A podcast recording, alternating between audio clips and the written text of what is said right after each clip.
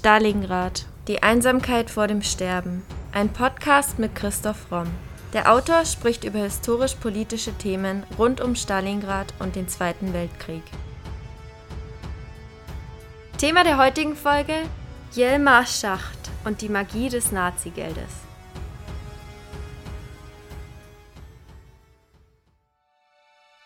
In blütenweißer Unschuld, gleich einer Lilie, strahlt nur Hjalmar Schacht.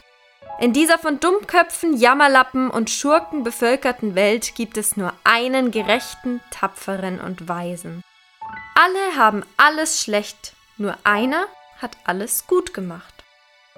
So schreibt Friedrich Stampfer, ein deutscher Journalist und Politiker, natürlich ironisch über Schachts Selbstdarstellung. Horace Greeley Hjalmar Schacht ist der wohl berühmteste Bankier des Dritten Reiches. Doch wie begann seine Geschichte? Schacht wird am 22. Januar 1877 als Sohn des Kaufmanns William Maximilian Schacht und dessen dänischer Ehefrau Baronin Konstanze von Eggers geboren. Er wuchs in den USA auf, wohin seine Eltern ausgewandert waren. Schachts Vater fand erst später beruflichen Erfolg, weswegen Schacht in einer von Knappheit und Abstiegsangst geprägten Atmosphäre aufwuchs. Sehr beeindruckt hat ihn 1888 die Krönung des deutschen Kaisers Wilhelms II. Und er hat später darüber gesagt, dass das das erste Mal war, dass er begriffen hat, dass Macht so lange ein leeres Wort ist, bis man einem Schauspiel der Macht beigewohnt hat. Seine Schulzeit verbrachte Schacht in Hamburg am Johanneum als Sozialunterlegener. 1895 absolvierte er dort sein Abitur. Ein aus dieser Kindheit und Jugenderfahrung gespeistes aggressives Selbst- und Sendungsbewusstsein bildete eine Triebkraft für seinen späteren Aufstieg. Schacht ist ein typischer Aufsteiger, der aus sozial eher ärmlichen Verhältnissen kommt und es unbedingt ganz nach oben schaffen will. 1895 verbessert sich die finanzielle Situation der Familie Schacht. Deswegen kann Hjalmar ein Medizinstudium in Kiel anfangen. Im zweiten Semester wechselt er allerdings zur Germanistik. Im dritten Semester fängt er in München an zu studieren. Jetzt widmet er sein Interesse der Volkswirtschaftslehre. Daraufhin fing er an, Volkswirtschaftslehre an Universitäten in Leipzig, Berlin, Kiel und Paris zu studieren. 1898 schließt er allerdings sein Studium in Kiel ab. Mit einer Arbeit über den theoretischen Gehalt des englischen Merkantilismus wird er zum Doktor der Philosophie. Nach dem Studium übernimmt er eine Arbeit als Assistent beim Handelsvertragsverein und er tritt 1903 als Archivar bei der Dresdner Bank ein. Und bereits fünf Jahre später übernimmt Schach die Position eines stellvertretenden Direktors der Dresdner Bank. Da ist er gerade mal 31. Während des Ersten Weltkriegs wird Schacht aufgrund einer Sehschwäche vom Kriegsdienst freigestellt. Er war überwiegend in der Militärverwaltung des besetzten Belgiens tätig. Noch während dem Krieg wechselt er zur Nationalbank für Deutschland und wird dort zum Direktor. 1918, kurz nach Kriegsende, gilt er als Mitbegründer der Deutschen Demokratischen Partei DDP. 1920 wird Schacht Geschäftsinhaber der Nationalbank für Deutschland. Beim ersten Aufkommen von Hitler hörte man vom Präsidenten der Reichsbank die Bemerkung, dieser Mann ist die Folge des Versailler Diktats und ich fürchte, man wird noch mit Entsetzen von ihm hören. Das sagte Schacht über Hitler Anfang der 20er Jahre, doch seine Einstellung zu Hitler hat sich dann nachhaltig geändert. Schachts Aufstieg geht rasant weiter. 1923 bietet er sich dem ihm freundschaftlich verbundenen Stresemann für den Staatsdienst an. Stresemann versucht zunächst, den seit 1908 amtierenden Reichsbankpräsidenten Rudolf Havenstein zum Rücktritt zu bewegen, hat jedoch keinen Erfolg. Dann versucht er vergebens, Schacht als Finanzminister anlässlich einer Neubildung des Kabinetts einzusetzen. Doch die politische Rechte lehnt ihn betont ab. Sie wollte kein linksliberales DDP-Mitglied an der Position sehen. Am 12. November 1923 wird Schacht schließlich aber zum Reichswährungskommissar berufen. Zu dieser Zeit durchaus keine einfache Aufgabe. Wir befinden uns auf dem Höhepunkt einer Hyperinflation. Das Ganze geht schließlich so weit, dass man 1,3 Billionen Mark für einen Laib Brot bezahlen muss.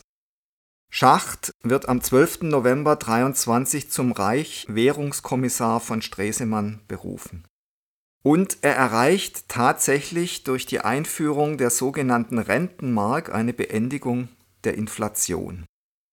Die Rentenmark funktioniert so, dass man Hypotheken und Grundschulden zwangsweise auf Immobilien aufnehmen muss und es dann sogenannte Inhaberschuldverschreibungen gibt, wodurch dann eben wieder der Staatsapparat finanziert werden kann.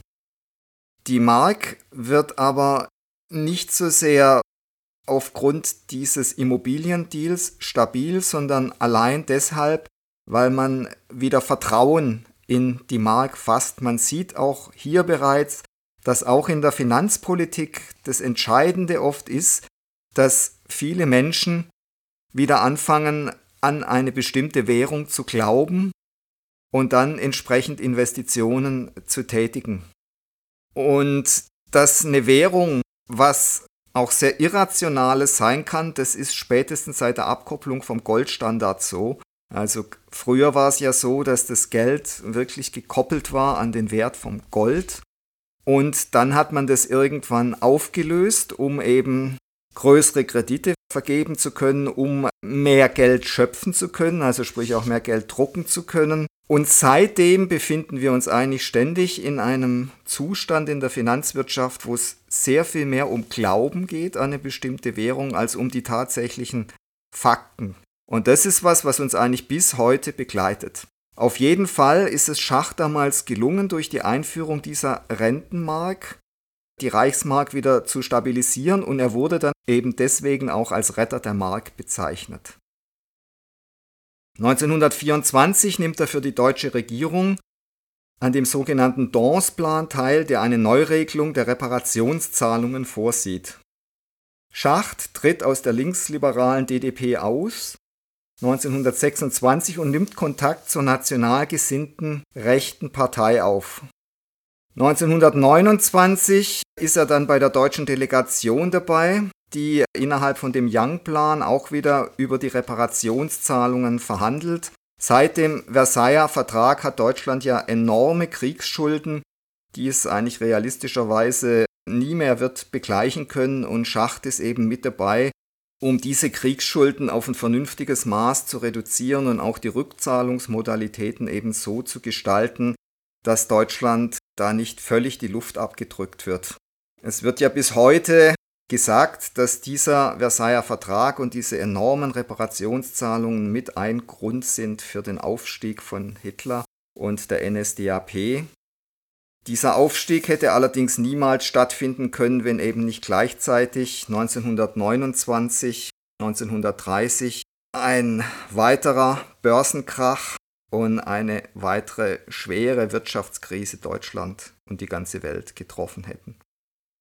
In der innenpolitischen Auseinandersetzung um die Reparationsregelung rückt Schacht von seinem früheren Standpunkt ab. Er bekämpft jetzt den Young-Plan und tritt nach dessen Billigung im Reichstag vom Amt des Reichsbankpräsidenten zurück. Also Schacht vollzieht auch hier ganz klar eine politische Wende von eher linksliberal zu rechtskonservativ.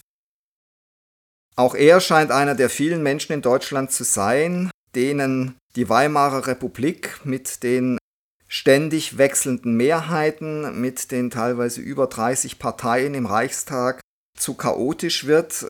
Vor allem eben in Verbund damit, dass jetzt eben, nachdem man 23 gerade die Hyperinflation überwunden hat, jetzt 29, 30 die nächste schwere Wirtschaftskrise heranrückt.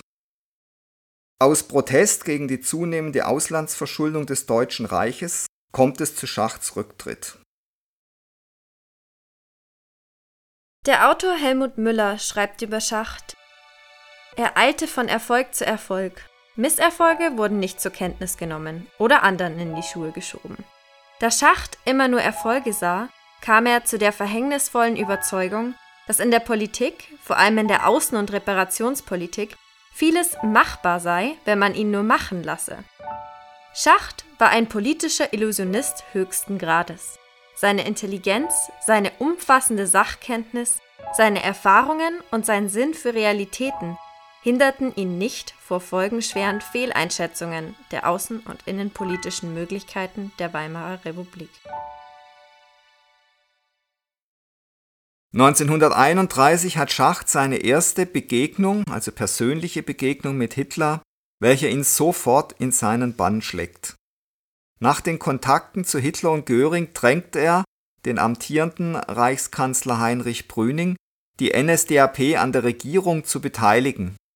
Und am 11. Oktober tritt Schacht der Harzburger Front bei, einer Gruppe von Wirtschaftsmagnaten, die deutschnational denken und gemeinsam mit der NSDAP die Weimarer Republik bekämpfen wollen. Schacht ist über Mein Kampf und den Erfolg der NSDAP bei den Reichstagswahlen vom 14. September 1930 so beeindruckt, dass er der NSDAP bereits 31 beitritt. Bei deren Gründungsversammlung hält Schacht eine Rede, welche seinen Rechtsruck betont. Er erhofft sich mit Hilfe der Nationalsozialisten bei einem Sturz der Weimarer Republik profitieren und sie später unter Kontrolle halten zu können. Er ist also einer der vielen konservativen Politiker, die sich Hitler und seiner NSDAP intellektuell weit überlegen glauben und die dem Irrtum erliegen, man könne dann Hitler und die NSDAP in ihrem Sinne lenken. Zu dieser Zeit sagte Schacht über Hitler, was mir Eindruck machte, war die absolute Überzeugung dieses Mannes von der Richtigkeit seiner Auffassungen und die Entschlossenheit, diesen Auffassungen praktische Geltung zu verschaffen. Hitler war besessen von dem, was er sagte, ein echter Fanatiker mit der stärksten Wirkung auf seine Zuhörer, ein geborener Agitator, trotz seiner heiseren, manchmal gebrochenen und nicht selten krähenden Stimme. In dieser Zeit soll Schacht einmal gesagt haben, er ersehne sich ein großes und starkes Deutschland und um dieses Ziel zu erreichen sei er bereit, selbst einen Bund mit dem Teufel einzugehen. Und genau das hat er dann auch getan. Und er hat 1931 eben auch gesagt, dass ein Kapitalismus, der nicht imstande ist, die Arbeitermassen in der Welt zu ernähren, keinerlei Existenzberechtigung hat. Und es ist ganz interessant zu sehen, dass es eben auch in dieser Zeit eine große Auseinandersetzung gab. Die einen, die immer mehr hintendiert haben zu einem Staatskapitalismus, wo eben der Staat das Kapital kontrolliert und auch bestimmt, wo investiert wird und wie die Betriebe und in was die Betriebe dann investieren sollen und was sie erzeugen sollen. Und auf der anderen Seite eben ein Privatkapitalismus nach amerikanischem, angelsächsischem Vorbild, wo eben die Industrie selber bestimmt, wo also große Konzerne im Grunde bestimmen, was gemacht wird und große Konzerne natürlich auch über ihre Lobbyinteressen eher die Politik bestimmen. Das ist eine Auseinandersetzung, die gerade wieder brandaktuell ist, denn wir haben mit China jetzt eine neue Macht, die eben dieses staatskapitalistische Modell bevorzugt und uns ja auch immer wieder eindeutig erklärt, es sei unserem Modell mit unserer freiheitlich-demokratisch-liberalen Grundordnung überlegen. Und das wird sicher noch sehr spannend, die nächsten 10, 20 Jahre, wer sich da auf die Dauer durchsetzen wird. Aber es war damals im Grunde auch schon so. Und der Nationalsozialismus hat natürlich ganz klar auf diese staatskapitalistische Form gesetzt. 1932 initiiert Schachtern als Mitglied des Freundeskreises der Wirtschaft eine Petition an Reichspräsident Hindenburg und Inhalt dieser Petition ist Hitler zum Reichskanzler zu ernennen. Diese Petition hatte allerdings angeblich zumindest keinen Einfluss auf Hindenburgs Verhandlungen mit Hitler. Aber Schacht führt Hitler wesentlich in Hochfinanzkreise ein. Er macht ihn also bekannt mit Vertretern der Schwerindustrie, der Chemieindustrie und macht Hitler dort mit hoffähig. Am 16. März 1933 wird Schacht erneut Reichsbankpräsident nach der Machtübernahme der Nationalsozialisten durch Hitler. Jetzt exekutiert er eine zuvor strikt abgelehnte Politik expansive Geldpolitik. Das heißt, es wird neues Geld gedruckt. Und im Zuge dieser expansiven Geldpolitik hat Schacht eine, ja, kann man fast sagen, geniale Idee, die ihm nicht umsonst den Beinamen Magier des Geldes eingebracht hat, nämlich die MEFO-Wechsel. Während sich der offizielle Reichswehretat auf durchschnittlich 7 bis 800 Millionen Reichsmark im Jahr belief, gelang es Schacht, durch den einer versteckten Diskontierung von Regierungswechseln durch die Reichsbank gleichkommenden Einsatz von MEFO-Wechseln der Reichswehr über acht Jahre verteilt die fantastische Summe von 35 Milliarden Reichsmark zu garantieren.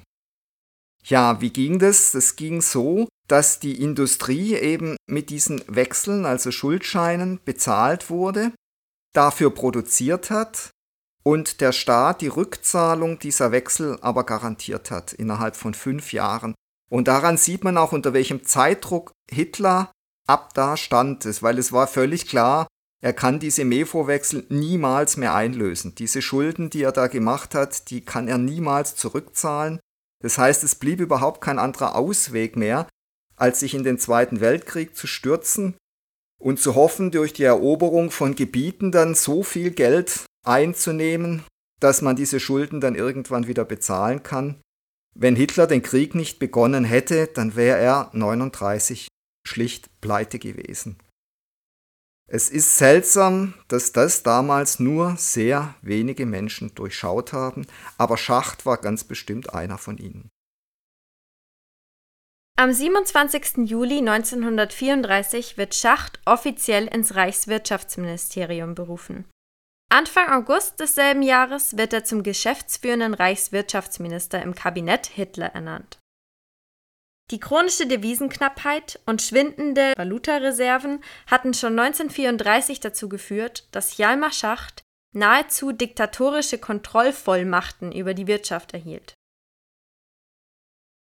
Diese Geldpolitik führte natürlich immer mehr dazu, dass man bilaterale Abkommen mit osteuropäischen Ländern geschlossen hat und dass im Wesentlichen Rohstoffe auf Kredit eingeführt wurden und im Gegenzug Fertigwaren aus Deutschland ausgeführt werden konnten. Aber letztendlich ist es eben alles auf Kredit passiert und man musste einfach immer mehr Geld drucken, um die Sache am Laufen zu halten. Auch das eine Situation, die uns nicht unbekannt ist, auch die Europäische Zentralbank druckt seit einigen Jahren immer mehr Geld, um die exorbitanten Schulden zu finanzieren, kann man nicht sagen, sondern dass überhaupt die Geldmenge da ist, um die Schulden zu machen. Gedeckt sind all diese Schulden schon lange nicht mehr. Und die Rückzahlungsmöglichkeit, ja, steht auch in den Sternen.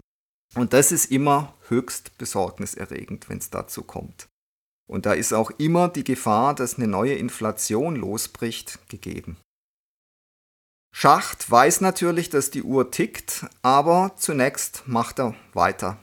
Er übernimmt das Amt des Generalbevollmächtigten für die Kriegswirtschaft. In dieser Position trifft er die wirtschaftlichen Vorbereitungen für den Krieg, indem er den Aufbau der Wehrmacht und die deutsche Wiederaufrüstung finanziell ermöglicht. Er kriegt unbeschränkte Vollmachten und er hat damit den Höhepunkt seiner politischen Karriere erreicht. Aber er weiß, dass die Sache eigentlich kein gutes Ende nehmen kann. Er bemüht sich um eine Verhinderung der Geldentwertung und Inflation, was ihn aber zunehmend in Konflikt zur NS-Führung kommen lässt, weil dort ist man der Meinung, man macht hemmungslos weiter Schulden und dann führt man irgendwann Krieg und dann wird sowieso alles auf Null gestellt. Am 26. November 37 tritt Schacht als Wirtschaftsminister und Generalbevollmächtigter auf eigenen Wunsch zurück. Es ist ihm völlig klar, dass die Sache zu heiß ist und dass es verantwortungslos ist, was hier passiert und dass das eigentlich auch nur in Untergang führen kann. Und schlau wie er ist, distanziert er sich jetzt rechtzeitig. Göring wird im Grunde sein Nachfolger. Er wird mit dem Vierjahresplan beauftragt. Das heißt, die Wirtschaftspolitik wird noch mehr vom Staat diktiert und Göring übernimmt immer mehr Aufgaben von Schacht. Und nach außen tut man so, dass Schacht jetzt weniger gebraucht wird, da es ja scheinbar einen Boom, eine Vollbeschäftigung und eine innere Stabilität gibt. Alles auf Pump, aber die deutsche Öffentlichkeit glaubt, dass es mit Deutschland gut steht und aufwärts geht.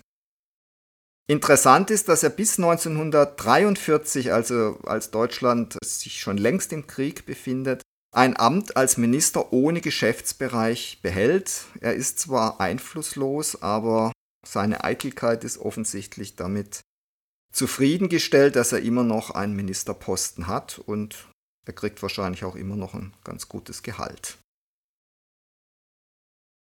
Am 20. Januar 1939 wird Schacht formell von Hitler vom Amt des Reichsbankpräsidenten entlassen. Anlass dieser Entlassung war eine Denkschrift, in der Schacht vor einer möglichen Inflation warnte. Im selben Jahr verstärkt Schacht dann seine Kontakte zu konservativen Widerstandskreisen um Gördeler. Seine Zweifel am NS-Regime wurden unter anderem durch die Fritsch-Blomberg-Affäre und die Reichspogromnacht vom 9. November bis 10. November ausgelöst. Am 22. Januar 1943 wird Schacht aus dem Kabinett entlassen, nach dem Überfall auf die Sowjetunion. Aufgrund seiner Kontakte zum Widerstand wird er 1944 nach dem gescheiterten Attentat vom 20. Juli verhaftet. Er war selbst jedoch nicht am Attentat beteiligt und hatte sich auch nie komplett auf die Seite der Widerstandsbewegung gestellt, 1945 wird er dann von Alliierten aus der Gefangenschaft befreit und noch im selben Jahr vor dem Internationalen Militärgerichtshof in Nürnberg angeklagt. In Nürnberg stellt er sich natürlich als Widerstandskämpfer dar und er redet auch mit seinem berühmten Sarkasmus entsprechend über die Nazis. Zitat Nur eines, das möchte ich, um gerecht zu sein, hier sagen, hatten die meisten Führer der Partei mit den alten Germanen gemeinsam. Sie tranken immer noch eins. Die Trunksucht war ein Hauptbestandteil der Nazi-Ideologie. Der einzige, dem man eine gewisse Intelligenz zuspricht vor dem Nürnberger Tribunal, ist Goebbels. Über ihn sagt er, er war der einzig wirkliche Kopf im ganzen Hitler-Ministerium, mit einer überragenden Intelligenz ausgestattet, erkannte er alle Möglichkeiten einer Situation sofort und wusste sie für seine politischen Zwecke auszunutzen. Schacht gelingt es, ähnlich wie Speer, allerdings noch viel besser, sich hervorragend vor dem Gericht darzustellen und er wird im Oktober 46 freigesprochen. Es wird allerdings Widerspruch eingelegt und zwar von der Stuttgarter Entnazifizierungsspruchkammer, Deswegen wird er dann 47 zu 8 Jahren Arbeitslager verurteilt. Dagegen legt er Berufung ein. Es folgt ein kurzer Ausschnitt aus Schachts finaler Aussage bei den Nürnberger Prozessen am 21. August 1946. Es hat mein Rechtsgefühl tief verletzt, dass die Schlussreden der Anklage völlig vorübergegangen sind an dem Beweisergebnis dieses Prozesses. Die einzige Anklage gegen mich unter der Charta ist die, dass ich den Krieg gewollt habe. Die erdrückende Reihe von Beweisen, in meinem Falle aber, hat ergeben, dass ich fanatischer Kriegsgegner war und aktiv und passiv durch Widerspruch, Sabotage, List und Gewalt versucht habe, den Krieg zu verhindern. Aufgrund all dieser Ereignisse war Schacht bis Kriegsende im KZ Ravensbrück und später in Flossenbürg inhaftiert. Eine Verschwörung gegen Hitler konnte ihm zu Zeiten des Naziregimes nicht nachgewiesen werden Und nach der Aufhebung des Urteils durch die Berufungskammer des Ludwigsburger Internierungslagers wird Schacht dann am 2. September 48 bereits endgültig aus der Haft entlassen. Er veröffentlicht eine Schrift Abrechnung mit Hitler. 1950 wird er dann endgültig freigesprochen gegen alle gegen ihn erhobenen Anklagen während des Dritten Reichs. Also er ist für all das, was er getan hat und welche entscheidende Rolle er doch auch bei der Finanzierung des Zweiten Weltkriegs gespielt hat, ist er erstaunlich glimpflich weggekommen. Er wird dann ein erfolgreicher Wirtschaft- und Finanzberater in Entwicklungsländern wie Ägypten, Brasilien, Indonesien, Pakistan, also eigentlich eine Art Finanzsöldner. Und 1953 gründet er die private Düsseldorfer Außenhandelsbank Schacht und Co., und diese Bank brachte ihm als Mitinhaber erneut ein Vermögen ein.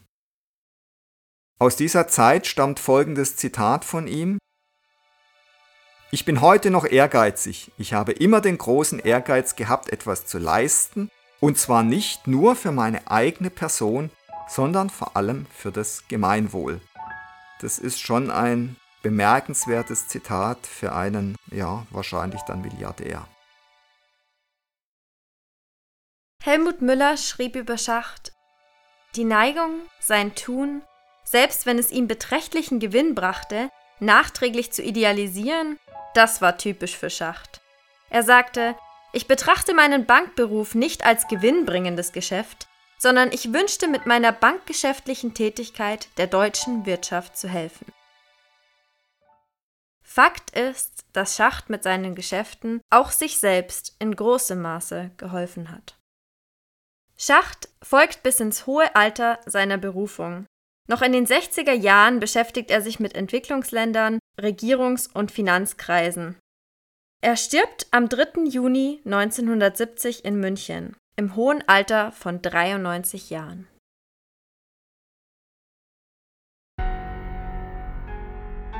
Das war Folge 99 unseres Podcasts Stalingrad, die Einsamkeit vor dem Sterben. Und jetzt seid ihr dran. Was wollt ihr über den Zweiten Weltkrieg wissen? Welche Fragen quälen euch schon länger? Schreibt sie uns und wir versuchen sie in den nächsten Podcast-Folgen zu beantworten. Meldet euch doch auf Instagram unter primero-verlag oder per Mail an primero.primeroverlag.de. Aus aktuellem Anlass wollen wir auch auf die Blogbeiträge unseres Autoren Christoph Fromm zur Ukraine-Krise und dem Ukraine-Krieg hinweisen. Diese könnt ihr auf unserer Website nachlesen. Wenn euch unser Podcast gefällt, würden wir uns sehr freuen, wenn ihr uns mit dem Kauf unserer Bücher unterstützt. Neben dem Historienroman Stalingrad, Die Einsamkeit vor dem Sterben, ist auch die Gesellschafts- und Mediensatire Das Albtraumschiff, Odyssee eines Drehbuchautors im Primero Verlag erschienen. Wie viele tausend Stalingrad-Zuhörer bereits bestätigen, es lohnt sich. Bei Fragen, Anregungen oder Kommentaren zu unseren Podcast-Folgen schreibt uns gerne auf Instagram unter primero-verlag oder per Mail an primero.primeroverlag.de.